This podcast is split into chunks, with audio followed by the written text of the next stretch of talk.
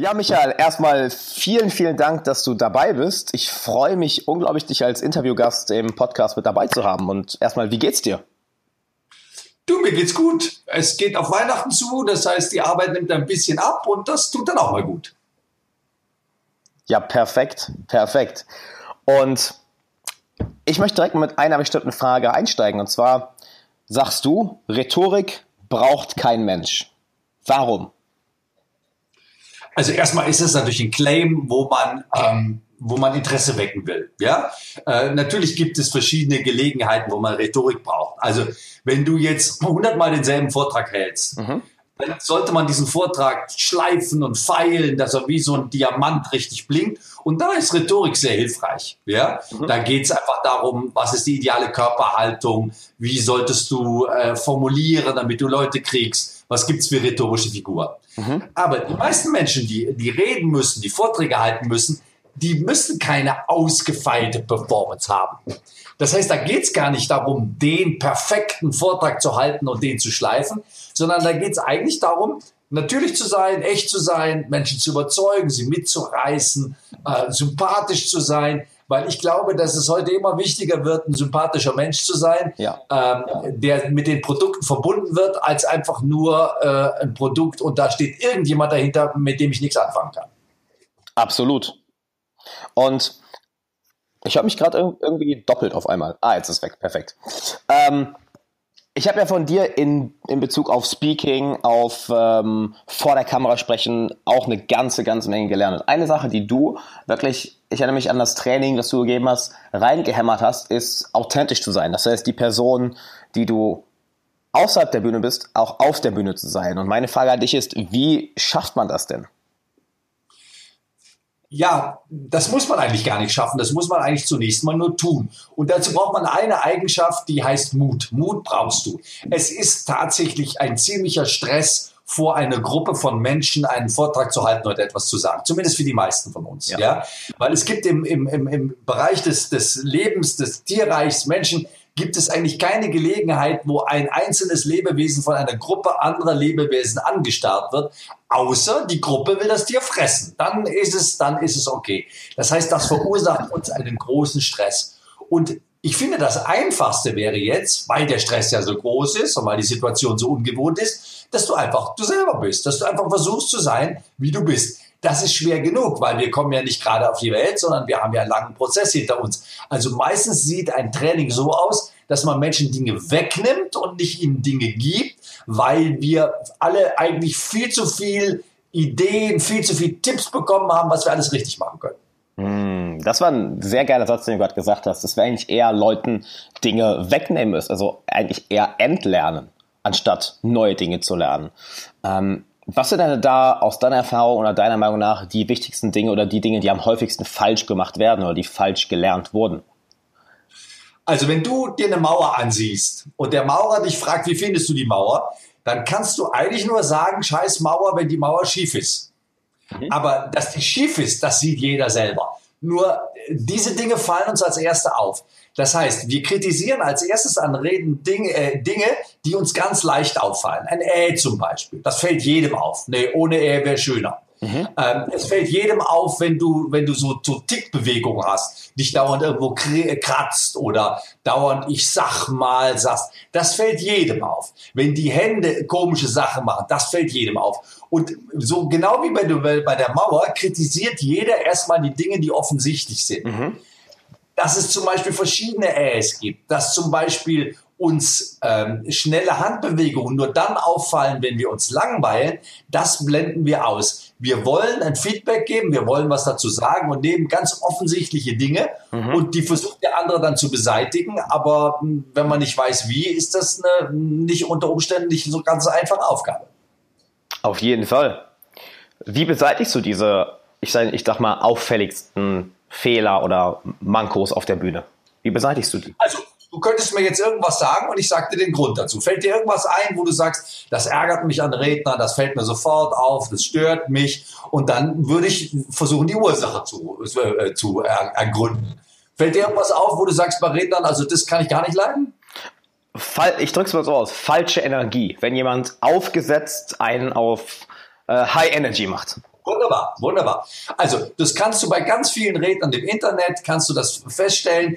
Die denken, also die verwechseln Energie mit Intensität oder ich mach's noch krasser, die verwechseln Druck mit Intensität. Ein Mensch, der intensiv ist, der hat ein höheres Energielevel. Ja klar. Mhm. Aber wenn ich das jetzt umgekehrt mache, wenn ich sage, nimm doch einen Druck in diese Stimme und jetzt und die Energie, das ist künstlich, das ist falsch. So würde das ein Profi nie machen. So. Und der Grund ist ganz einfach. Da versucht einer so zu sein, wie er nicht ist. Da versucht einer mehr zu machen. Da versucht einer schlecht zu spielen. Und da wäre der einzige Grund zu sagen, pass mal auf, ich merke, dass du die Energie gar nicht hast, sondern dass du gerade künstlich erzeugst. Um dir ein Alltagsbeispiel zu geben, wenn einer von den Radiomoderatoren, die ich in meinem Leben gecoacht habe, mhm. dem schlecht ging, habe ich das immer woran gemerkt? Der hat plötzlich mit seiner Überenergie moderiert. Das ich sage, geht's dir gerade so schlecht? Sagt er, merkt man das? Ja, ich sage, klar merkt man das. Du hast eine derartige Energie, damit nur ja niemand merkt, wie schlecht es dir geht. Ja, sagte meine Freundin, hat sich getrennt. Ja, ich sage, habe ich sofort gemerkt. Warum? Also ich kenne ich kenn das, von, kenn das von mir selber. Wir versuchen häufig eine bestimmte Tendenz, wenn wir uns nicht ganz trauen, das authentisch rüberzubringen, zu überkompensieren. Warum machen wir das?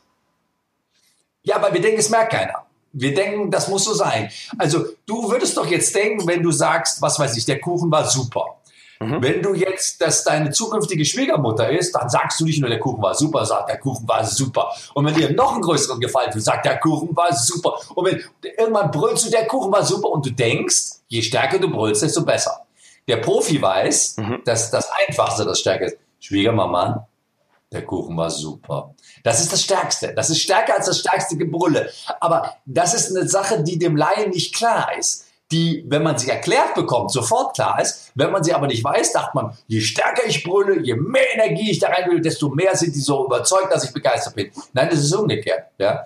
Probieren Sie mal den neuen SL. Haben wir gerade hier. Ja, probieren Sie doch mal den neuen SL. Nein, das ist falsch. Das ist falsche Schauspielerei. Das mag so auf den ersten Blick so aussehen, dass es so ist, so ist es aber nicht. Und das ist die Falle, dass ich denke, na, das kann ich doch. Ich kann dem doch was weiß machen. Ich kann den doch belügen. Nein, kann ich nicht, weil ich nicht weiß, wie es geht. Hm. So, als würden wir es intuitiv auf einer bestimmten Ebene merken als Menschen, oder? Das kommt bei ja, so also, ich gehe davon aus, dass wir fast jede Lüge bemerken. Ja, wir wollen sie nur oft nicht bemerken. Ja, willst du jetzt wissen, dass dein Essen nicht gut war? Willst du jetzt wissen, dass der Ausflug nicht so gelungen war? Oft nicht. Oder oft weiß ich es ja selber. Ja, also wenn wir eine Convention organisieren, dann ist oft ein oder zwei Redner sind schlecht. Ja, das passiert. Ja, es kommt die halbe Convention zu mir und sagt, also Michael wollte ich dir mal sagen, der war ja ganz schlecht, als ob ich das nicht gemerkt hätte. Ich bin auch nicht blöd, ja. Aber es ist schön eben, das zu sagen und seine Meinung kundzutun. Wunderbar. Da fühlt sich jeder beflissen, noch mal seinen Senf noch mal dazuzugeben. Absolut. Ich finde, ich finde das so unglaublich ja, fast schon inspirierend an dir, dass du so frei Schnauze redest. Das war bei unserem Training ja auch so, dass du einfach, du, du erzählst einfach raus, was, was du denkst. Wie hast du, wie hast du es geschafft, diesen, du hast ja eben auch selber als Mut bezeichnet, ich würde auch als, als Mut bezeichnen, dass du sagst, ey, fuck it, ich stelle mich jetzt hier und ich, ich erzähle einfach authentisch, was ich innerlich fühle, was ich gerade denke und lass es einfach mal raus. Wie hast du das geschafft? Ja, also da gibt's eine sehr persönliche Geschichte. Ich habe schon sehr früh daran gearbeitet, das ein bisschen zu trainieren. Mhm. Also ich bin zu einer Zeit groß geworden, wo Heino im Radio rauf und runter lief und trotzdem ist Heino furchtbare Musik, weil Heino nur versucht, Konsonanten zum Klingen zu bringen. So, und dann habe ich, weil ich das testen wollte, habe ich in der Schule mal eine Heino, eine Langspielplatte, das weiß man heute nicht mehr, was das ist, das ist eine große schwarze Scheibe, bin ich mit der Langspielplatte in die Schule gegangen mhm. und meine Schulkameraden sind über mich hergefallen. Und ich wollte wissen, ob ich mit denen rhetorisch fertig werde. Das heißt, ich habe das geübt. Ich habe Stufe für Stufe mein Training geübt. Ich war in der, in der Jugendgruppe, ich war erst Gruppenleiter, dann war ich Stadtgruppenleiter, irgendwann war ich für die ganze Diözese Aachen zuständig und da werden die Gruppen größer, da werden die, da werden die Menschen wichtiger. Und ich habe mich hervorgearbeitet. Ich kann mich heute noch erinnern, unsere erste Treffen der, dieser Diözesanleiter von ganz Deutschland. Mhm. Da hatte ich nach zweieinhalb Stunden noch nichts gesagt. Da habe ich gedacht, Michael, das geht nicht. Du kannst nicht einfach hier rumsitzen. Und dann habe ich aufgezeichnet und habe gesagt, wann machen wir denn heute Nachmittag Kaffeepause? Das war mein erster Satz. Ja, und dann haben sie mir gesagt, wann Kaffeepause ist, da war ich stolz wie Oskar. Michael, du hast deine Stimme in diesem Raum mal erhoben. Es hat funktioniert. Und so wurden die Räume größer, die Gruppen größer. Aber äh, ob du es mir glaubst oder nicht, ich bin heute immer noch, es gibt immer noch Situationen, wo ich sehr nervös bin. Ja, äh, das sind vor allen Dingen zwei Dinge. Wenn der Veranstalter sehr nervös ist, bin ich auch sehr nervös. Okay. Oh, Sie wissen schon, dass der Vorstand kommt. Ja, ich weiß, dass der Vorstand kommt. Ja. Oder, oder wenn, wenn das Ganze eben in Englisch ist, da bin ich nicht so ganz sicher. Ich kann gute Vorträge in Englisch halten, aber noch nicht so wie in Deutsch. Mhm. Und da bin ich dann auch schon gehörig nervös vor so einem Event. Aber ich habe das trainiert. Ich habe das wirklich stückchenweise mich immer eine Spur nach oben gearbeitet. Ich war vor meinen ersten Theaterpremieren sehr nervös. Mhm. Das lässt dann ein bisschen nach. Man lernt das. Ich habe an der Schauspielschule alles, alle Himmelfahrtskommandos angenommen. Wenn das evangelische Gemeindehaus in Gauting anrief und sagt, wir brauchen jemanden, um Plakate zu versteigern, habe ich gesagt, mache ich. Da sagt meine Schauspiellehrerin, aber du hast doch nie Plakate versteigert, du hast überhaupt noch nie was versteigert. Sag ich, ist egal, kann ich was lernen. Und dann habe ich im Gauting im evangelischen Gemeindehaus polnische Plakate versteigert. Danach war ich eine Spur sicherer, eine Spur souveräner, weil ich gelernt habe, mit dieser Situation fertig zu werden. Und das ist eine Sache, die ich jedem empfehle. Rhetorik trainieren ist wie eine Leiter raufgehen, wie eine Treppe raufgehen. Mhm. Man sollte nur nicht zwei Stufen auf einmal nehmen, weil da fällt man nicht eine Stufe zurück, sondern vier. Und das wäre extrem schade. Hm. Sehr, sehr schön, sehr schön zu wissen, dass, dass du auch mal klein angefangen hast. Du, äh, das kleine Anfang ist das A und O. Ich darf nicht gleich vor tausend Leute treten und denken, die kann ich jetzt bewegen. Das funktioniert nicht. Das funktioniert erst in einer kleinen Gruppe, das funktioniert erst mal im Team oder wie auch immer, 50 Leute. Und wenn jemand 0 auf 100 starten muss, mhm. dann muss der sich Hilfsmittel nehmen. Dann muss der den Text ablesen, dann muss der sich gut vorbereiten, dann muss der ganz einfache Folien haben, dann muss er seinen Text nochmal auf den Folien drauf haben. Das wird jetzt nicht die große, das wird nicht das, die große Innovation. Aber das ist gar nicht wichtig. Wenn er dadurch lernt, besser, souveräner und lockerer zu werden, ist alles erreicht. Mhm. Sehr cool. Und du hast gerade gesagt, dass du, dass du heute auch noch Situationen hast, wo du manchmal vor einem, vor einem Vortrag nervös bist. Wenn ich jetzt, ich hatte am Samstag einen Vortrag vor 50 Leuten, was jetzt nicht, nicht unbedingt eine große Gruppe ist. Und trotzdem war ich vorher, wie jedes Mal, scheiße nervös. Wirklich unglaublich nervös. Und sobald ich auf der Bühne bin, geht es weg. Jetzt würde mich mal interessieren, wie gehst du mit dieser Situation um kurz vor dem Auftritt? Also erstmal ist es eine Frage der Bezahlung. Du wirst für den Vortrag, den du jetzt gehalten hast, den 50 Leuten bezahlt worden sein. Und dieses Bezahlen betrachte ich in erster Linie als Bezahlen für dieses Lampenfieber, als Bezahlen für diese Nervosität, als Bezahlen für diesen Druck, für dieses, du musst pünktlich sein, du darfst keine Erkältung haben, du darfst keinen Durchfall haben, du kannst keinen Frosch im Hals haben, du musst persönlich. Das heißt, ich verschiebe das ein bisschen. Ich sage mir, erzählen kann jeder, aber locker auf der Bühne erzählen, das kann nur ich und ich bekomme mein Geld ein bisschen auch davor. So, das zweite ist, hm. ein, ich plane einen Vortrag von hinten. Also nehmen wir an, ich bin um 15 Uhr auf der Bühne. Mhm. Wenn ich um 15 Uhr auf der Bühne bin, dann sollte ich um 13 Uhr was essen. Nach 13 Uhr was essen ist schlecht. Ich sollte um 14 Uhr nochmal auf die Toilette gehen. 14 Uhr ist auch maximal das Letzte, dass ich etwas trinke, bevor ich auf der Bühne bin. Okay. Das heißt, wenn der Vortrag um 15 Uhr, dann würde ich ab 9 Uhr keine privaten oder, oder beruflichen Gespräche mehr abnehmen. Das heißt, ich stelle das Telefon für meine Frau aus und ich stelle die E-Mails ab. Ich gucke nicht um 10 Uhr in die E-Mails und gehe dann um 15 Uhr auf die Bühne. Stell dir vor, da ist eine blöde E-Mail drin, die mich beschäftigt. Dann lenkt mich das ab. Ich versuche, Kontakt aufzunehmen in meiner Bühne. Das heißt, ich gehe in den Raum, in dem ich spreche, ich gehe mal über die Bühne, ich, wenn eine Kamera ist, fasse ich die an, ich fasse das Rednerpult an, ich mache mich mit dem Headset warm. Inzwischen habe ich mein eigenes Headset. Mhm sodass mein Headset und ich da ankommen. Also ich versuche ganz viele Dinge, damit mir der Raum und die Menschen und das, was da ist, vertraut ist. Ja? Und es geht dann so, sogar so weit, dass ich, äh, ja, also um ein Beispiel zu geben, wenn du du hast jetzt ein Führungskräftetraining mhm. und dann hast du das Gefühl, da sitzen jetzt 50 ernste Führungskräfte, die nichts anderes wollen, als sich in die Pfanne hauen. Wenn du ankommst, merkst du, da sitzen ja ganz nette Menschen. Die sind ja so wie du und ich. Die lachen, die sagen, aber es ist schön, dass sie da sind, dass sie mal kennenlernen. So, und wenn man jetzt fünf oder sechs begrüßt hat, sagt man, also die sind viel netter, als ich gedacht habe. Und das hilft wenn man die nicht als so eine strenge äh, Masse sieht, die im Hintergrund da irgendwie vor sich hin hüstelt, sondern ganz nette Menschen, die sich freuen, einen zu sehen, das hilft mir, auf der Bühne besser zu sein und gerade diese ersten Minuten besser zu überwinden. Hm, also du machst dich sozusagen mit der Umgebung bekannt. Ja, das ist meine Bühne. Die gehört mir eine Stunde lang. Ja, und wenn ich, wenn ich, was weiß ich, wenn die Vorstellung, um, wenn die, wenn die Veranstaltung um neun beginnt, ich bin um 15 Uhr dran. Du kannst dreimal raten, wer um 8 Uhr auf der Bühne ist. Ich. Ja, Echt? da ist so der, der, ist der Tontechniker da und ich. Ja, klar, natürlich. Und wenn, was weiß ich, wenn da jetzt eine Dreiviertelstunde Kaffeepause ist, die reicht mir auch. Aber wenn das durchginge von 9 bis 15 äh, Uhr, nur mal irgendwie eine Viertelstunde Mittag oder so, dann würde ich mir, dann bin ich, bin ich rechtzeitig da. Dann mache ich mich mit meiner Bühne vertraut. Ich sehe mir das alles an, ich gucke mir das alles an, ich gucke, ich setze mich in den Zuschauer, mal links, mal rechts. Mhm. Ich mache mich mit meiner Bühne vertraut. Die zahlen sehr viel Geld für meinen Auftritt, die haben die beste Performance verdient, also muss ich mir mit dem Raum und allem vertraut machen. Hm.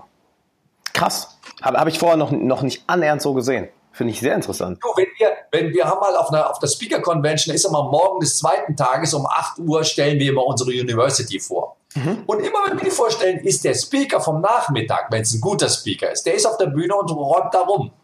Dann sage ich, Warren, was machst du denn da? Ja, I'm preparing my speech for the afternoon. Aha, klar. Der bereitet seine Bühne vor. Der guckt, wo legt er die Sachen ab, wie macht er das, der geht die Gänge, der geht das, der macht sich damit vertraut. Das ist seine Bühne, da muss er sich wohlfühlen. Ja, nichts schlimmer, als wenn die, als wenn die Bühne ein Fremdkörper ist, als wenn du dich fremd fühlst. Mhm. Dann fühlst du dich auch fremd, wenn die, wenn die Dame in der ersten Reihe das Hüsteln oder, oder das Kopfschütteln anfängt.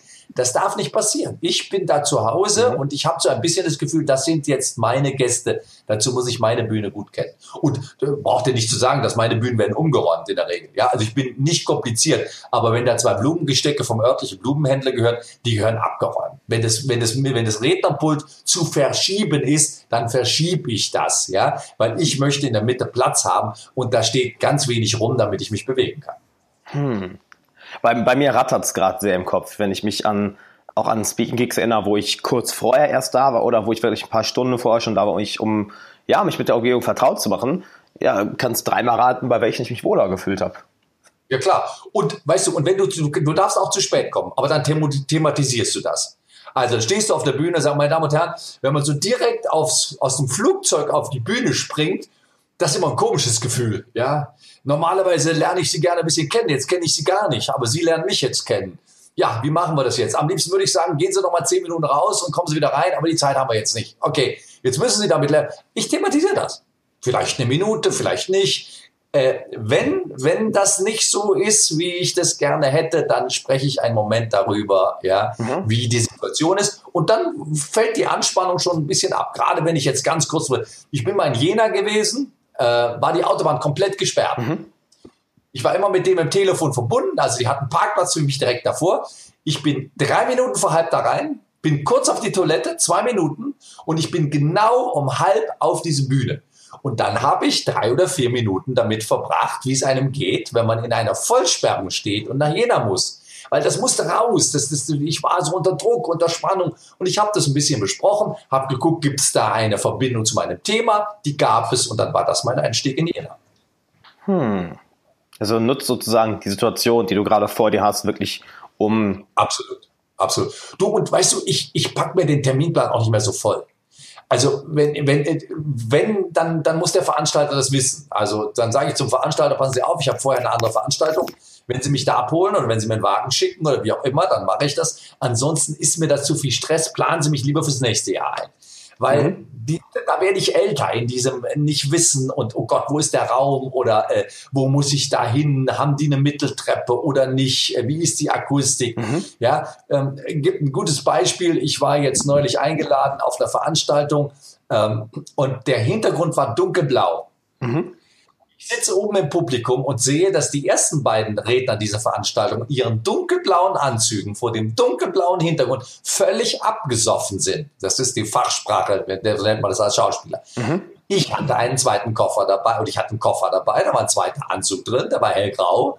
Kannst du dir vorstellen, wie gut das aussah in einem hellgrauen Anzug vor dem dunklen, dunkelblauen Hintergrund, ja? Mhm. Und wenn ich heute das Video sehe, strahle ich über das ganze Gesicht und sage, Michael, das hast du richtig gemacht. Ein zweiter Anzug hat Vorteile, wenn du dafür bezahlt wirst, gut auszusehen, wenn es auf Video aufgenommen wird, ja. weil du wirkst ganz anders als der blaue vor dem blauen Hintergrund.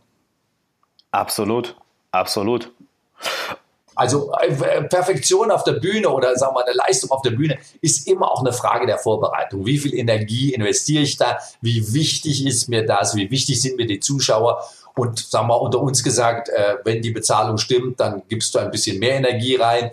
Äh, wenn jetzt jemand das umsonst haben will, äh, da bin ich jetzt nicht schon fünf Stunden vorher da, mhm. sondern da mache ich dann auch schon mal einen Deal und äh, bin da ein bisschen kurzfristiger da.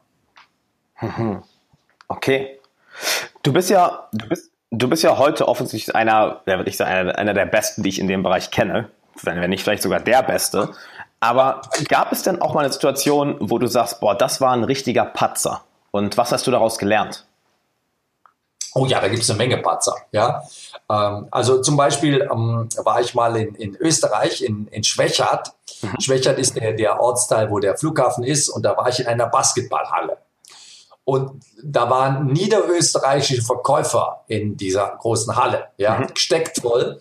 Erstmal spreche ich für die eine Fremdsprache, dann spreche ich sehr schnell und jetzt hatten wir auch noch Hall in dieser Basketballhalle. Ich sage jetzt mal, äh, die Begeisterung war enden wollend. Ja, dann hatte ich zwei Vorträge verkauft, dann komme ich zum zweiten Vortrag, kommt der Veranstalter zu mir und sagt, Herr Rosier, hat man Ihnen ein geschöntes Feedback gegeben oder ein echtes Feedback? Ich sage, wenn Sie so fragen, dann ein geschöntes. Wie ist denn das echte? Okay, er hatte gesagt, sie waren für weite Teile nicht zu verstehen. Und das Zweite, was ihnen ganz missfallen hat, ich habe dauernd vom König gesprochen.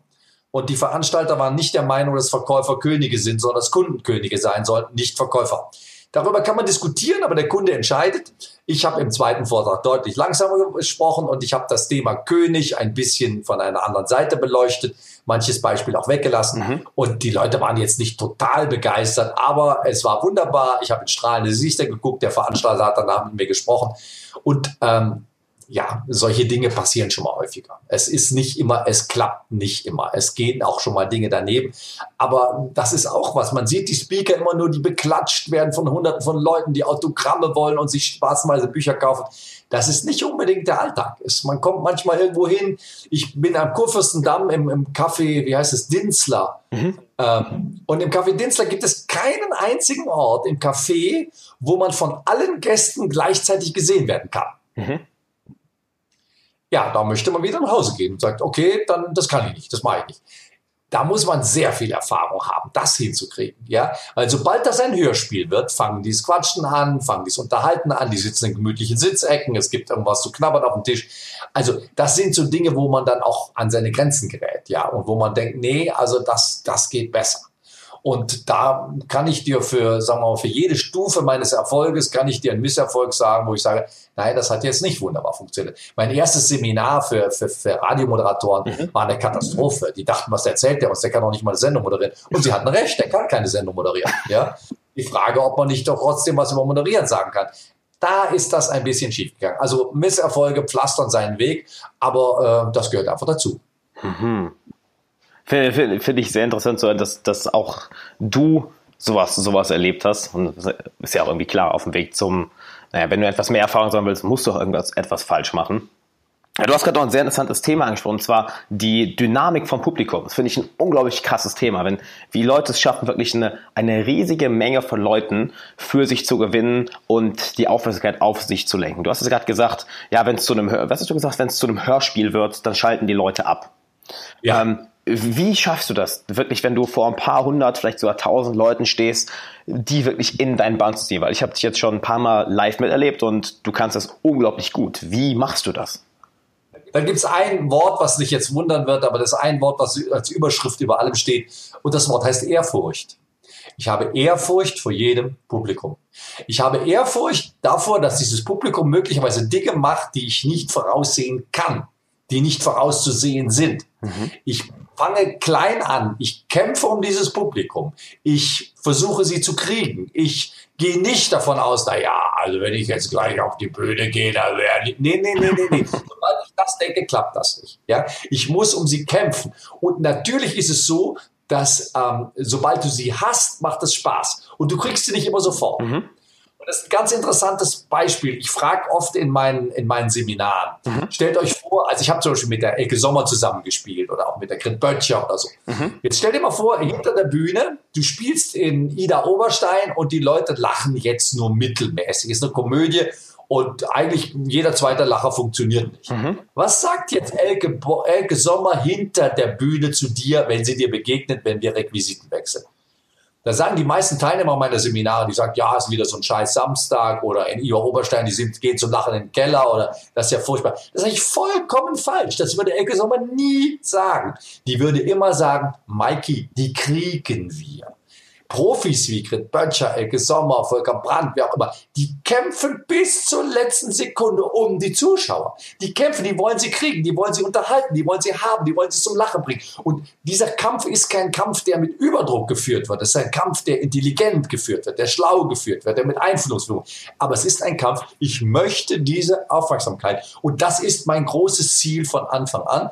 Und natürlich hat man im Laufe der Zeit so ein bisschen so einen kleinen Doktorkoffer dabei. Mhm. Aber diese Ehrfurcht zu haben, mal sehen, ob ich euch kriege, mal sehen, ob das funktioniert, mal sehen, ob wir eine Einheit werden und mal sehen, ob wir zusammen in den Sonnenuntergang reiten. Weil es ist nicht gesagt, dass es funktioniert und deswegen muss man daran glauben, aber es nicht als selbstverständlich nehmen. Hm. Verstehe ich das richtig? Das kommt bei mir so an, als, als dürftest du dich nicht über das Publikum stellen. Nein, ich bin der, ich bin der Dienende da vorne. Ich diene denen. Die haben Geld bezahlt, die sind zusammengekommen, die opfern mir das Kostbarste, was sie haben, ihre Zeit. Mhm.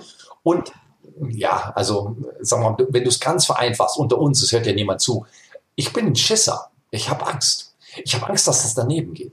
Diese ganze Vorbereitung und dieses ganze, ich, ich lese jede Woche drei Bücher, ich bereite mich vor, ich lese mich in die Firma ein, das ist Angst. Das ist Angst, dass jemand vor dir steht und sagt, oh, das viele Geld für das bisschen Vortrag, na, das ist aber ein bisschen übertrieben. Diesen Satz mag ich nicht hören. Ich mag das wert sein, was ich mache. Und äh, ich habe dieses Gefühl noch nicht hingekriegt, dass ich sage, Leute, der wird schon klappen, wenn ich komme. Ja, ich weiß, dass es klappt. Und ich habe, aber es ist immer noch dieses Moment Zweifel, kriegst du es wirklich heute Abend wieder hin. Das heißt, ich bin ein Dienender. Ich bin der Clown, der sie zum Lachen bringt. Ich bin der trottlige Professor, der ihnen was sagt. Ich bin der Stupser, der sie zum Nachdenken bringt. Aber ob ich das wirklich in diesem einen Moment wirklich hinkriege, da bin ich mir nicht ganz sicher. Und deswegen tue ich alles in der Vorbereitung, was ich tun kann, damit dieser Moment vielleicht doch gelingt. Wow. Ist das, ist das vielleicht so etwas, was dich daran anzieht? Diese Nervosität, dieses, dieses Ungewisse, diese, wie du, wie du schon sagst, diese Angst, ob es nochmal klappt? Was hast du gefragt, ob mich das anzieht? Ob, ob das vielleicht so etwas ist, was dich am, am Public Speaking anzieht? Ja, es ist so, als ich, als ich in der Schule war, sind alle davon ausgegangen, dass ich mal Lehrer werde. Mhm. Ja, das war so klar. Ich habe Jugendarbeit gemacht. Wenn irgendwo Kinder waren, die waren alle um mich rum. Michael hier, Michael da. Mhm. Äh, und dann habe ich viele Lehrer gesehen und ich habe viele Lehrer getroffen, die diese Herausforderung nicht mehr haben, die Alltag haben, die das machen, weil sie es immer so machen. Und davor hatte ich Angst. Das heißt, ich wollte einen Beruf ergreifen, wo ich ständig ein bisschen den Druck habe, mich neu zu erfinden. Ständig den Druck habe, gut zu sein, mich um Dinge zu kümmern und mich selber immer wieder zu hinterfragen, also ein bisschen den Druck zu haben, dran zu bleiben. Und den habe ich in diesem Druck. Den habe ich in diesem Beruf. Ja, weil du hast, du machst einen Gag und ein paar Wochen später hörst du den Gag von jemand anders. Mhm. Ich betrete ein, ein Fernsehstudio in München und gucke das Flipchart an. Und auf dem Flipchart sind genau meine Übungen mit meinen Stichworten, mit meinen Sternen. Ist nur eine andere Schrift. Hat jemand vor mir ein Rhetoriktraining oder ein Moderationstraining oder ein Medientraining gegeben mhm. und hat genau meine Sachen benutzt. Das heißt, die Konkurrenz ist wahnsinnig schnell, die beeilt sich und ich muss der Konkurrenz immer ein Stückchen voraus sein. Ja, ich muss immer ein Stückchen besser sein. Also das ist ein Teil meiner Arbeit, vorneweg zu laufen und immer zu gucken, wo geht's hin.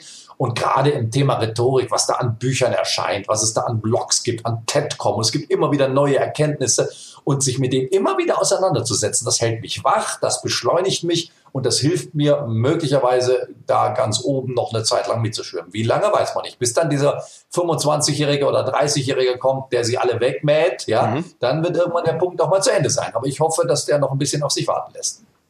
Ich finde da, ich finde deine Einstellung bemerkenswert, dass du so nicht sagst, hey, ich bin jetzt hier oben, ich bin einer der Besten, sondern okay, ich muss jedes Mal wieder für die, für das Publikum kämpfen, jedes Mal wieder dafür kämpfen, dass, dass ich vorne weggehen kann. Ich muss jedes Mal dafür kämpfen, dass nicht irgendwie der, wie sagt es gerade, 25, 30 kommt, der alles wegmäht. Finde ich sehr faszinierend. Ach, die Besten, also ich empfinde mich ja nicht als bei den Besten. Ich kann in Deutschland ganz gut mithalten, aber wenn ich dann so international gucke, es gibt schon faszinierende Redner. Es gibt schon Leute da, wenn ich einen Jeff Jarvis sehe, ja, oder einen Eric Wahl sehe, ich habe auf internationalen Konferenzen oder auch, auch Penn Gillette, ja, mhm. faszinierend. Also die stehen da oben und dass ich mit, mit, mit großen Augen zuhöre.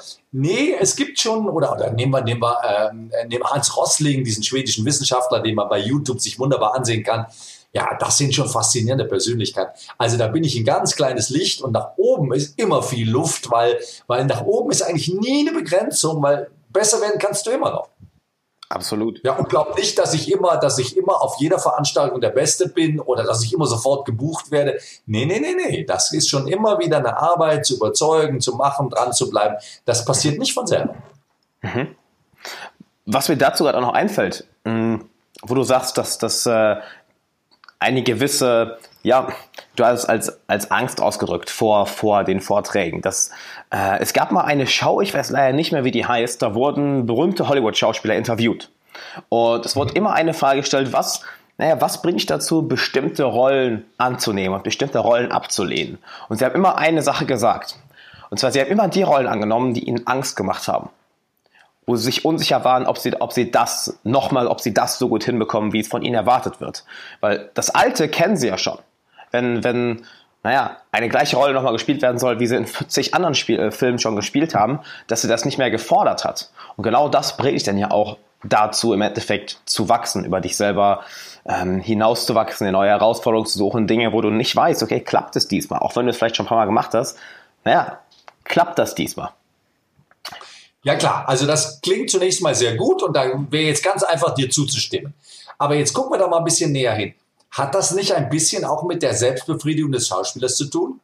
Stellen wir uns mal so einen Götz George vor, der sagt, ja, ich brauche mit jeder Rolle eine neue Herausforderung, damit ich nicht, damit mir nicht langweilig wird. Das ist richtig, das ist okay. Aber da nimmt sich Herr George schon sehr wichtig. Ja, das heißt, es geht nicht darum, es geht nicht darum, wenn ich da oben stehe, dass ich mich gerade beweise, dass ich gerade sage, habe ich mal wieder eine Herausforderung angenommen und sie hat funktioniert. Nein, wenn es einen dienenden Charakter hat, dann muss ich eine Zeit lang mal dabei bleiben. Dann muss ich eine Zeit lang mal dasselbe machen. Dann muss ich das schleifen, dann muss ich das verbessern, dann muss ich eine mhm. Theorie daraus machen. Dann muss ich etwas Neues entwickeln. Ja, ich glaube, ich habe in meinem Sternsystem etwas entwickelt, was, äh, was zum freien Sprechen auf eine ganz einfache Art zu freien Sprechen führt, mhm. was ich aber nur machen konnte, weil ich nicht jede Woche wieder eine neue Herausforderung gesucht habe. Ja, also sagen wir mal so wie jemand wie der Typ, der da von der, von irgendwie von der Rakete runterspringt, der höchste Fallschirmsprung der Welt, ist ja alles wunderbar. Äh, aber so empfinde ich den Beruf nicht. Ich empfinde den Beruf,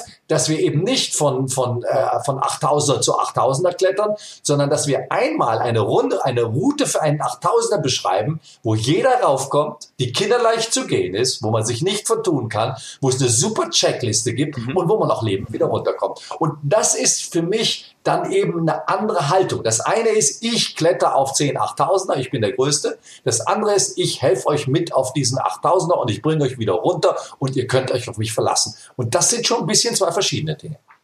Hm. Interessante Sichtweise und ja, finde ich sehr, sehr geil. Auf jeden Fall. Weißt du, wenn ich, wenn es um meine Herausforderungen ginge, deswegen wechseln ja viele Speaker alle paar Jahre ihre Themen, weil sie ihre Themen langweilen. Ja, das kann man machen. Ja. Mich hat mein Thema noch nie gelangweilt bei mir gibt es so verschiedene Themen, die dazukommen. Aber mein Kernthema wird immer gleich sein. Und ich bin fest davon überzeugt, dass ich noch nicht alle Wahrheiten zu meinem Thema entdeckt habe, weil ich auch ständig neue Dinge entdecke. Also ich dir mal eine Dinge, eine Sache, die mir sehr spät erst klar geworden sind, mhm. ist, dass Menschen sehr gerne Demonstrativpronomen betonen, wenn sie lesen. Also Caroline Beil hat gesagt, Anregungen dazu finden Sie im Internet. Das ist eine völlig falsche Betonung, das muss heißen. Anregungen dazu finden Sie im Internet. Das hat die bayerische Staatsregierung, nein, das hat die bayerische Staatsregierung gestern beschlossen. Ja. Wir wollen den erwischen, der es, nein, wir wollen den erwischen, der es getan hat. Also beim Lesen betonen wir völlig andere Dinge als beim freien Sprechen.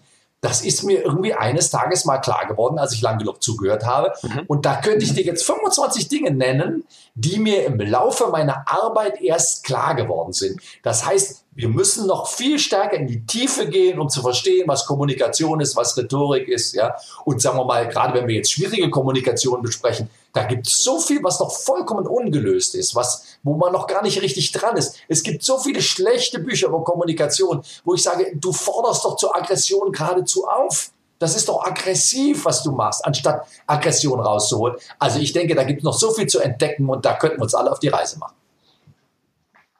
Gibt mir gerade sehr viel zum Nachdenken. Sehr cool. Sehr gut, ja. Ja, weißt du, das ist, ich bin ja auch keine 25 mehr. Also äh, sagen wir mal so, ich habe in meinem Leben, wenn du die Anzahl meiner Berufe zählst, komme ich vielleicht auf 12, 15. Ich habe ich hab Drehbücher geschrieben für Fernsehserien. Ich war Losverkäufer auf dem Jahrmarkt. Ich habe LKWs für Speditionen gefahren. Ich habe katholische Haushälterinnen in die Sommerfrische gefahren. Ich war Schauspieler, Synchronsprecher, Inspizient, Bühnenbilder. Ich war alles Mögliche mal meine Karriere, so lang man es so weit man es so bezeichnen will, hat eigentlich erst angefangen, als ich mal angefangen habe, mich zu konzentrieren und nicht sagen, Michael, jetzt such doch nicht jetzt hier alle halbe Stunde was Neues, jetzt bleib doch mal dabei.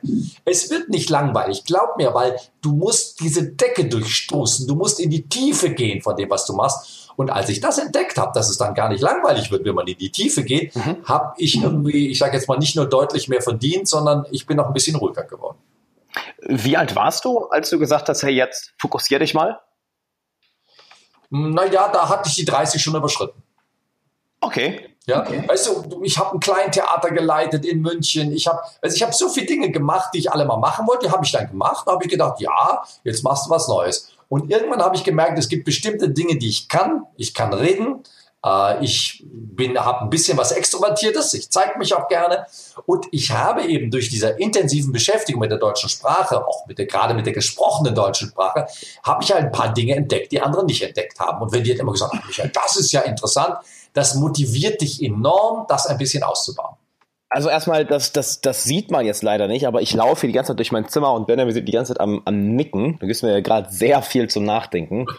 Sehr, sehr viel. Vor allem das mit, mit was, das, was du zuletzt gesagt hast, dass du wirklich auch durch viele Berufe, durch viele Jobs, durch viele Richtungen durchgesprungen bist, um auch erstmal dein Ding zu finden. Da kann ich, mir, kann ich mich sehr mit identifizieren. Ich habe das auch eigentlich ja, die letzten Jahre gemacht, bis ich da wirklich mal vorne, vorne einem Jahr, anderthalb Jahren mich entschieden habe, hey, mach jetzt mal das Coaching, Personal Development, Speaking Ding, mach das erst, mach das mal richtig durch.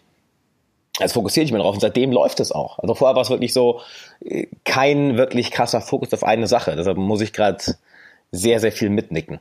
Ja, weißt du, das, das, das beißt sich wirklich. Dieses, ich beweise mir immer selber was, ich suche mir eine neue Herausforderung. Das beißt sich mit dem Geldverdienen, mit dem ruhiger werden, mit dem Fachmann werden das, und das muss man lernen. Weißt du, wenn, wenn jemand immer nur rumrennt und sucht die neue Herausforderung, ähm, das ist genau dasselbe, was weiß ich, mit einer Partnerschaft. Natürlich ist eine Partnerschaft nach äh, zwei Wochen, zwei Monaten, zwei Jahren, irgendwann ist die Luft ein bisschen raus. Da kann man sagen, okay, war jetzt nett mit dir, ich suche mir jetzt mal anders. Das ist spannend, das ist einfach, immer eine neue Herausforderung. Möglichst aus verschiedenen Kulturen, da hast du eine lange, dünne, eine kleine, dicke, aber das gibt nie die Befriedigung.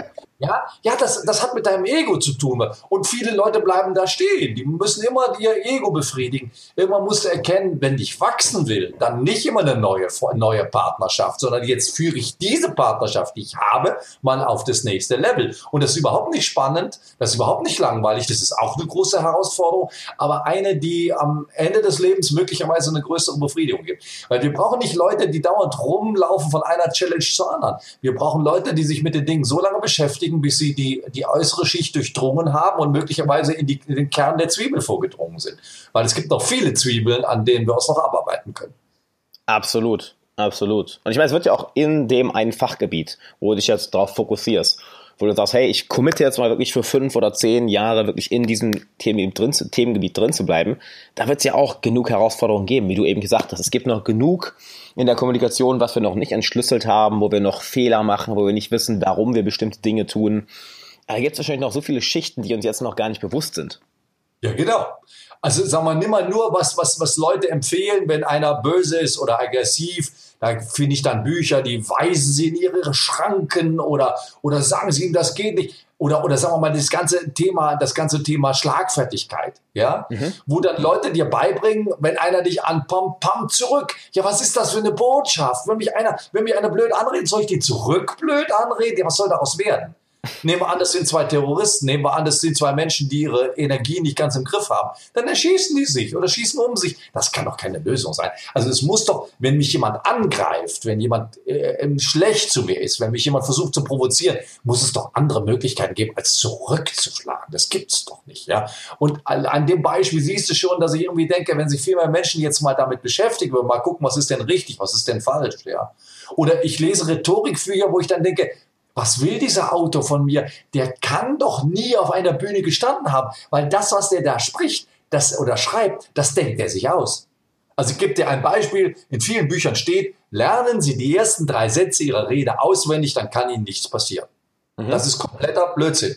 Es passiert dir gerade dann was, wenn du die drei Sätze auswendig lernst. Weil eines wird dir ganz sicher, wenn du nach vorne gehst, nicht einfallen. Das sind diese drei Sätze. Ja? Das weiß jemand, der das ein paar Mal erlebt hat. Der weiß, er geht nach vorne und denkt, er fängt mit A an. Er denkt immer, er fängt mit A an. Er denkt immer, er fängt mit A an. Er macht den Mund auf und fängt mit B an. Das ist der Alltag. Das heißt, wenn du das ein paar Mal erlebt hast, dann würdest du solche Sachen nicht schreiben. Am Schreibtisch sieht es aber duper aus. Okay, wie könnte ich jemand helfen, der unsicher ist? Lern doch einfach die Sätze aus, wenn da kann ja nichts passieren. Nee, so ein, so ein Tipp ist von keinerlei Fachkenntnis getränkt, weil es in Wirklichkeit nicht funktioniert. Hm. Finde ich sehr interessant. Also ich habe von dir auch einen ganz anderen Ansatz gelernt. Und zwar, du hast äh, mal darüber gesprochen, über diese verschiedenen ich weiß nicht mehr, ob es, ob es Wortblasen waren oder dass wir im Prinzip so eine Art kleine Mindmap haben, wo wir uns, genau. wo wir uns dran abarbeiten, dass wir keine kompletten Themen auswendig lernen oder ähm, komplette Sätze auswendig, sondern wirklich. Also die Themen sollten wir lernen. Also das Beispiel ist, wenn du, nehmen wir an, du würdest jemand von unserem Interview erzählen, mhm. deine Freundin oder Mutter oder was weiß ich. Mhm.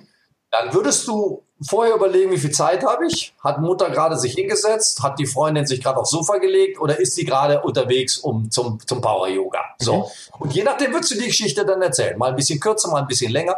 Du würdest bei jedem ein bisschen anders anfangen, je nachdem, was für ihn interessant sein könnte. Wenn in dem, was ich erzählt habe, etwas drin ist, was auf deine Freundin wie die Faust aufs Auge passt, dann wirst du sagen, ich musste gerade an dich denken. Dann wirst du sagen, wieso? Ich habe den Rossier interviewt, da war ein Satz drin, der dachte ich, der passt wie die Faust aufs Auge auf dich. Ach, welcher Satz ist das? Ja, du solltest dich mehr fokussieren. Und beide setzen sich hin und haben ein total tolles Gespräch. Das heißt, wir reden im Alltag in Themen. Wir mhm. schneiden ein Thema an. Wir sprechen über eine Story, eine Geschichte. Äh, und diese Themen, die sind nie so strukturiert Satz für Satz, sondern die, die haben einen bestimmten Inhalt und wenn das Thema abgearbeitet ist, kommt das nächste Thema. Und wenn man das versucht aufzuzeichnen, dann sieht das wie eine Mindmap aus, hat aber im Grunde mit der Mindmap nichts zu tun, weil eine Mindmap ist ja ein, ein, ein System, ja. wo du ein Thema durchdringen willst, wo du versuchen willst, zu einem Thema alles zusammenzuschreiben. Und das macht man eigentlich in der Vorstufe einer Rede. So, diese Mindmap aber jetzt auch zum Reden zu verwenden und zu sagen, lass doch mal nicht Sätze aufschreiben, lass doch mal nicht Gedanken aufschreiben, sondern lass doch mal Themen aufschreiben. Also erst möchte ich die Leute begrüßen, erster Stern. Dann möchte ich sagen, warum ich hier bin, zweiter Stern. Dann möchte ich Ihnen erzählen, dass es mir schon mal richtig schlecht gegangen ist, dritter Stern. Dann möchte ich Ihnen zahlen, wie ich da rausgekommen bin, vierter Stern. Und fünften, wie Sie das in Ihr Alltag integrieren, sechster Stern. So, mhm. und wenn die Sterne zu voll werden, dann unterteile ich ihn wieder. Also ich sage zum Beispiel, der Stern, wie ich den Leuten helfe, wie sie das anwenden können, da hätte ich drei Punkte, dann gibt das drei Untersterne und dann habe ich nicht mehr fünf Sterne, dann habe ich acht Sterne. Und wenn ich eine Rede so aufbaue und darauf achte, dass diese Sterne nicht immer Satz für Satz das gleiche sind, sondern nur das gleiche Thema, dann komme ich deutlich leichter zum freien Sprechen, weil wir es im Alltag ohnehin schon so machen. Hm. Genau, das ist das. Das, das hat nichts zu tun mit, mit, Stichworten. Du kannst Stichworte aufschreiben, die dich an Sterne erinnern, das wäre richtig, oder an Themen erinnern. Du kannst Stichworte aufschreiben, die dich an Sätze erinnern, das wäre falsch. Weil dann kannst du auch auswendig lernen. Wenn das Stichwort bedeutet, ach, jetzt kommt der Satz, das Stichwort bedeutet, ach, kommt der Satz, das ist nicht gefragt. Gefragt ist, dass du an Themen erinnert wirst, an Geschichten erinnert wirst, an, an irgendetwas, was du sagen möchtest. Und das sind, ist eben nicht ein Satz, sondern das ist eine ganzes, ein ganzes Themengebiet. Ja. Ja. Und damit habe ich das Gefühl, kann auch dein, dein Kopf sehr viel besser mitarbeiten. Wenn du einmal diese paar Stichpunkte hast oder diese paar An Ansatzpunkte bei einem Thema, dass es dann fast schon ja, fast schon automatisch anfängt, aus dir herauszukommen. Du, du, häufig ist es schwer, den Anfang zu finden, aber sobald du einmal den ersten Punkt gefunden hast, dann habe ich ja das Gefühl, es ist schwerer aufzuhören, anstatt einfach weiterzumachen.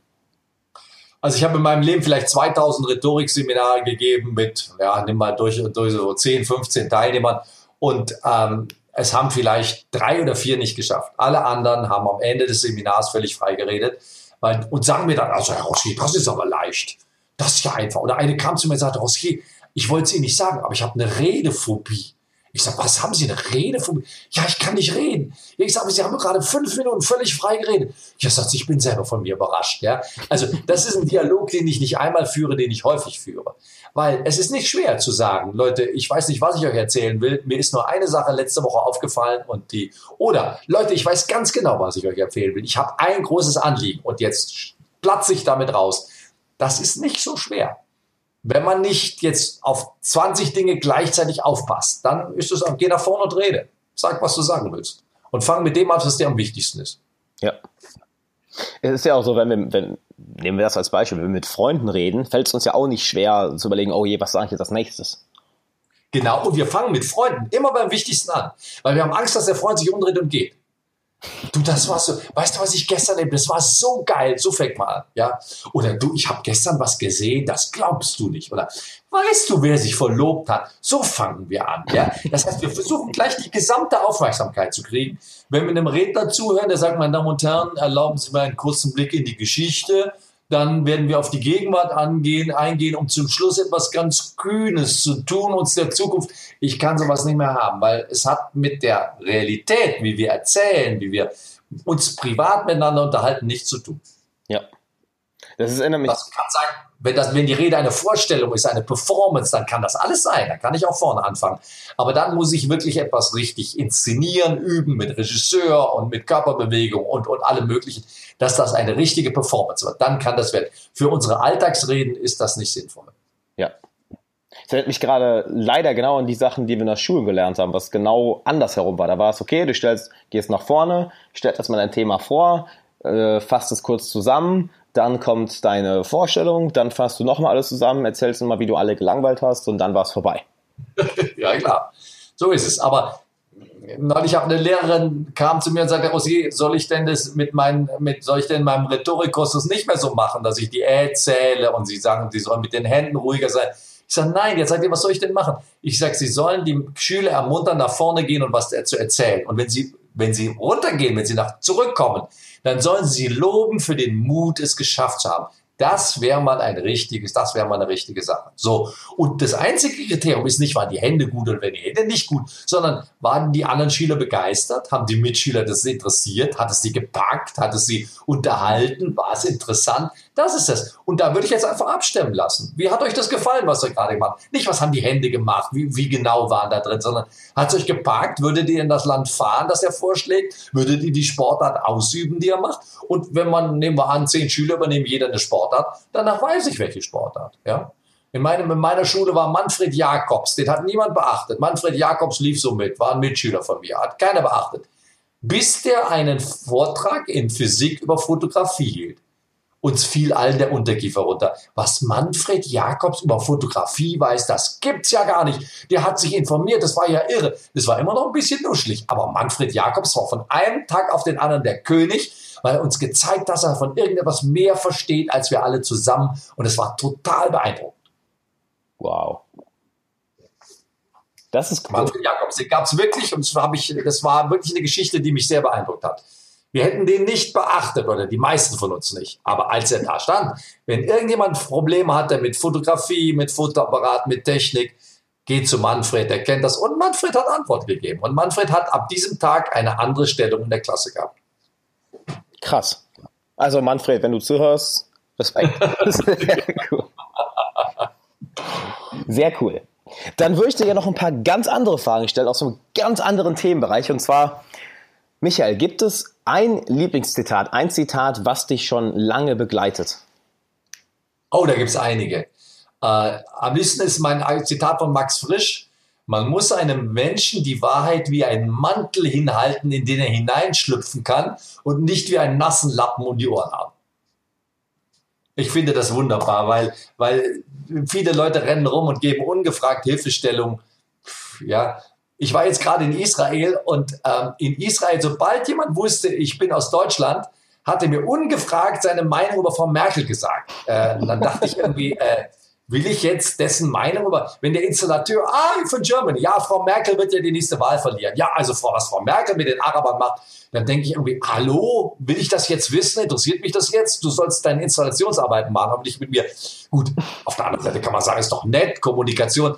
Nee, man will nicht immer alles. Michael, da habe ich dir mal ein Feedback da. Oh, ich bin da sehr viel vorsichtiger geworden. Ja, und auch in, in, in großen Runden einfach mal sagen, ach, du verstehst doch von, von Rhetorik, wie fandst du es denn? Damit ein bisschen vorsichtiger zu sein, finde ich sehr gut. Und Menschen können die Wahrheit nur nehmen, wenn man sie ihnen auf ein Silbertablett reicht und ganz vorsichtig liefert und nicht, wenn man sagt, pass mal auf, das und das und das war richtig scheiße. Mhm. Du sollst jemandem die Wahrheit wie einen Mantel hinhalten, in den er, hinaus, in den er hineinschlüpfen kann? Man soll jemand die Wahrheit hinhalten wie einen Mantel, in den er hineinschlüpfen kann und nicht wie einen nassen Lappen um die Ohren hauen. Finde ich großartig. Hammer. Sehr geil. Danke dir. Dann, Michael, wenn du eine Superpower haben könntest, was für eine wäre denn das und warum? Eine Superpower. Mhm. Ja. ähm, wollen wir so sagen, ich habe schon immer mal darüber nachgedacht, wie es wäre, unsichtbar zu sein. Unsichtbar zu sein, um an verschiedene Orte gehen zu können und verschiedene Menschen zuhören zu können, sie ansehen zu können, zu gucken, wie sie es machen, sie zu beobachten. Ja, was weiß ich, bei politischen Gesprächen zwischen Staatsmännern, einfach mal daneben zu sitzen und sagen, wie, wie, wie, wie verhandeln die hier? Wie machen die das? Wie macht das, wenn Herr Putin mit Frau Merkel spricht? Wie geht's dazu? Wie reden die miteinander? Ja? Wie bereitet sich Barack Obama vor, wenn der in der Garderobe ist, vor so einem Auftritt? Also diese, diese Möglichkeit, nicht gesehen zu werden und andere bei Dingen beobachten zu können. Wie schreiben Schriftsteller ihre Bücher? Ja? Wie, also das fände ich schon sehr, sehr spannend. Also die, Superpower, unsichtbar zu sein, fände ich sehr, sehr spannend, weil ich glaube, ich könnte Bücher schreiben über das, was ich da alles äh, sehen und erfahren könnte wie andere Menschen mit dem Leben und mit Schwierigkeiten umgehen. Ja? Oder auch mal dabei zu sein bei internationalen Verhandlungen oder, oder wenn, wenn Polizisten mit, mit, mit Massenmördern verhandeln, mit, äh, mit Erpressern, mit Leuten, die oben auf dem Haus stehen. Weil ich würde gerne, wenn von so einem Selbstmörder, ich wüsste, würde gerne wissen, was ich dem Selbstmörder sage, um ihn vom Dach zu holen. Ich wüsste es nicht, wenn es morgen passiert, obwohl ich mich mein Leben lang mit Kommunikation beschäftige. Aber da mal zuzuhören, da mal dabei zu sein, das finde ich außerordentlich spannend. Hm. Sehr, sehr geile Antwort. Ja. Das wäre auch wirklich mal interessant. Bei Putin, Merkel und Obama unterhalten sich und diskutieren über internationale Themen. Das wäre auch mal interessant, dabei zu sein. Wenn der Herr Putin sich mit seiner, mit seiner Frau unterhält, was, was sagt der? Sagt der, sind doch alle blöde? Sagt der, oh, das finde ich spannend. Nimmt der die anderen überhaupt ernst oder nimmt der nur sich ernst oder, oder wie auch immer? Ist das alles Show? Ist das Masche? Ist das Wahrheit? Ist der so? Ist das eine Attitüde? Ja? Verkauft er uns alle für blöd? Das, das würde mich wahnsinnig interessieren. Und ich bin überzeugt, wenn der, wenn der abends beim Glas Rotwein mit seiner Liebsten auf dem Sofa liegt, dann erzählt er die Wahrheit, dann sagt er, wie er es sieht. Und das würde mich wahnsinnig interessieren. Ja. Das, das wäre faszinierend. Ja, das wäre mehr als faszinierend. Ja. Das wäre interessant. Deswegen sehe ich auch ab und zu im Fernsehen, wenn es solche Formate gibt, wo, wo Menschen dann so beobachtet werden und sind dann so semi-unbeobachtet. Ja, die sind natürlich beobachtet, das wissen die. Nur meine Erfahrung zeigt, dass man diese Beobachtung nach kurzer Zeit vergisst. Und dann ist es sehr spannend zu sehen, äh, wie Leute versuchen, sich in Szene zu setzen, wie sie mit der Situation umgehen. Also äh, ich sehe nicht viel Fernsehen oder ich sehe eigentlich fast gar kein Fernsehen, aber solche Formate manchmal sehe ich ganz gerne. So, einsame Insel, zehn Leute oder einsames Schiff und mhm. 15 Leute. Und das finde ich sehr spannend. Gab es da nicht auch irgendwas vor ein paar Jahren in, in, in England mit Prince Harry und ich weiß gar nicht mehr, wer das, wer das wäre, eher irgendwelche Familienmitglieder, die auch vor einer großen Gruppe Journalisten standen. Sie dachten, sie würden nicht, nicht, äh, würden, das, das Mikro wäre aus oder so und die haben irgendwas frei Schnauze drauf losgeredet, was dann irgendwie ganz. Ja, das gibt's häufiger. Ja, auch im Internet gibt's von Herrn Sarkozy so Bemerkungen wie, da ist ein Tontechniker vorbeigegangen, hat ihn nicht gegrüßt und dann grummelt er hin, wieso grüßt er mich nicht? Ich bin hier der wichtigste Mann im Raum. Was fällt dem ein? Der hat mich zu grüßen, ja. Und das Mikrofon ist auf und man kann das bei YouTube sich alles ansehen. Also da gibt es die verschiedensten Versionen. Das äh, passiert nicht nur einmal, das passiert häufig. Ja, also kann man gerne mal googeln, denke ich mal, wird man auf YouTube einiges finden. Ja, genau. Dann, was war, als du heute Morgen aufgestanden bist, dein erster Gedanke? Ähm, ich bin heute Morgen sehr schnell aus dem Bett geschossen, weil das ist sozusagen mein letzter Arbeitstag, weil ich morgen in die Weihnachtsferien fahre. Und heute stehen unendlich viele Termine an, also nicht unendlich viele, aber es ist wirklich ganz eng getaktet. Normalerweise gehe ich noch mal ins Bett zurück und heute war, schaffst du das alles. Das heißt, ich habe meiner Frau einen Kaffee ans Bett gebracht und dann ging es runter, aufgeräumt gemacht, weil ich muss hier pünktlich sein. Weißt du, wenn du, äh, ich, ich bin hier, äh, wir haben unser Interview hier am Nachmittag begonnen, ich wusste den Zeitpunkt genau, aber ich bin eben drei Minuten vorher bin ich erst in diesen Raum gekommen. Und äh, wenn du um, wenn ich zwei Minuten nachgekommen bin, hättest du gedacht, oh Gott, der Michael ist nicht da also heute war schon sehr große Konzentration, dass ich diesen Terminplan einhalte, weil ich habe noch drei Termine heute und die müssen alle pünktlich anfangen, weil in meinem Job ist Pünktlichkeit eine ganz, ganz wichtige Sache. Unter dem Motto, naja, das Thema passt jetzt nicht so ganz, aber wenn der Rossier sagt, er kommt, dann kommt der. Damit habe ich eben auch schon Geld verdient. Sehr cool. Deshalb dann nochmal gerade deshalb ein umso größeres Dankeschön, dass du die Zeit genommen hast für das Interview. Und ja, das war der erste Termin, der für diesen Tag, als wir den Termin ausgemacht haben, war an diesem Tag noch überhaupt nichts. Und ich habe alles andere drumherum gebaut, weil Termine verschieben mache ich nur in ganz großen Ausnahmefällen, weil äh, das hat der andere nicht verdient. Du hast einen Termin mit mir ausgemacht, du hast ihn gekriegt und egal was da jetzt kommt, ich sage den jetzt zu, weil diese Rumtelefoniererei äh, nervt ein bisschen. Mhm. Naja, ich finde mega professionell, finde ich Hammer. Ich habe auch nur noch eine Frage an dich. Danach sind wir auch fertig, dass du zu deinem nächsten Termin gehen kannst. Und zwar gibt es eine Sache, die du den Zuhörern unbedingt noch mitgeben möchtest. Sei es in Bezug auf Rhetorik, sei es in Bezug auf Kommunikation, sei es in Bezug auf irgendwas komplett anderes. Was fällt dir noch ein, was du unbedingt loswerden möchtest? Menschen, die echt sind, sind wunderschön. Die meisten Menschen sind wunderschön, wenn man ihre Seele sehen darf. Ich war mal mit einer Frau befreundet, die war behaart. Und wenn ich behaart sage, meine ich behaart. Die war sehr behaart. Mhm. Und eines Tages sagte sie zu mir, so jemand wie mich hast du noch nicht kennengelernt, oder? und ich denke, mein Gott, ist die Frau geil. Es ist alles schön, wenn es echt ist ob die Nase groß ist, ob der Hintern dick ist, ob jemand stottert. Das sind alles überhaupt keine Merkmale, ob ich jemand sympathisch finde oder nicht, ob ich mich freue, jemand zu sehen oder nicht, oder ob ich was lerne von jemand oder nicht. Wir, wir erliegen immer dem Wahn, dass wir alle so perfekt sein müssen und so wunderbar, dass immer alles stimmen muss. Dabei stimmt das überhaupt nicht. Dann würde unser Freundeskreis nur aus einem ganz bestimmten Typ Mensch bestehen. Besteht aber nicht. Wir haben alle im Freundeskreis. Wir haben manchmal ein paar, die sind ein bisschen nervig. Wir haben die Vorsichtigen. Wir haben die Dauerredner. Wir haben die Selbstbewussten. Wir brauchen die aber alle. Das heißt, der Mensch an sich ist wunderschön. Ich liebe die Menschen. Ja? So ein Terrorist ist furchtbar, was da in Berlin passiert. Da darf man gar nicht drüber nachdenken. Und das kann einem zwischendurch auch mal wieder den Glauben an die Menschheit äh, ähm, ein bisschen malig machen. Aber ich glaube, dass das nur ein ganz kleiner Prozentsatz ist. Die meisten Menschen sind schön mhm. und je näher du ihnen kommst, desto schöner werden sie. Man muss nur hingucken und diese Menschen, wenn die uns ein bisschen in ihre Seele gucken lassen, dann ist das ein großes Geschenk. Und da sagen viele, ja, aber Rosquet, das ist doch Schwäche, wenn ich in meine, wenn ich meine Schwächen zugebe. Nein, sage ich, es ist Stärke. Weil nur wenn du der König bist, nur wenn du die Königin bist, dann kannst du die Jacke aufmachen und sagen, guck in meine Seele, da ist nichts drin, was ich verbergen möchte. Wenn du der Unterkönig bist, wenn du der Sklave bist, wenn du unsicher bist, dann musst du das verstecken. Nein, nur der König kann sagen, ich lasse dich in meine Seele gucken, ich gebe jetzt zu, dass ich gerade Schmerzen habe, ich leide gerade, ich bin gerade total gehemmt, ich weiß nicht, wo ich anfangen soll, ich bin gerade fix und fertig. Das kannst du nur, wenn du Selbstbewusstsein hast und wenn du sagst, ich bin so, wie ich bin. Und wenn du mich so nicht magst, dann ist es das. Ja?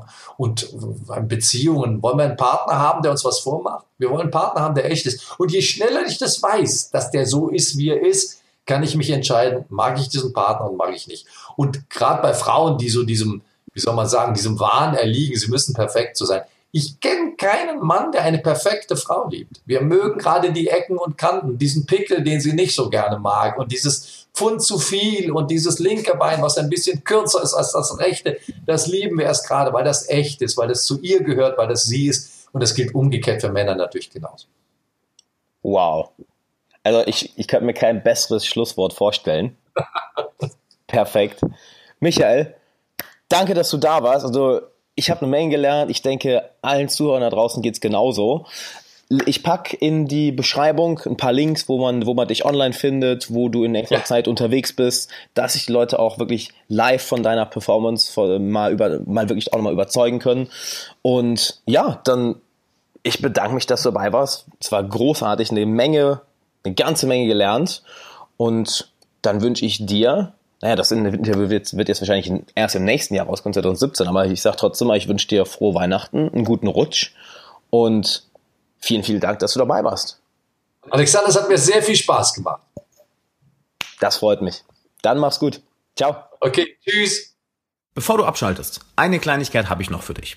Und zwar möchtest du von mir ein Geschenk bekommen und regelmäßig Zugang zu exklusivem Content, den ich nirgendwo anders veröffentliche? Wenn ja, dann geh jetzt auf alexanderwala.de slash Geschenk. Alles zusammen, alles ausgeschrieben. alexanderwala.de slash Geschenk. Du findest den Link auch nochmal in den Show Notes und in der Podcast Beschreibung. Und zu guter Letzt, wenn dir der Podcast gefallen hat und du möchtest den Podcast unterstützen, dann lass doch eine positive Bewertung da und schick ihn ein, zwei Freunden, die genauso wie du von dem Podcast profitieren können. Bis dann.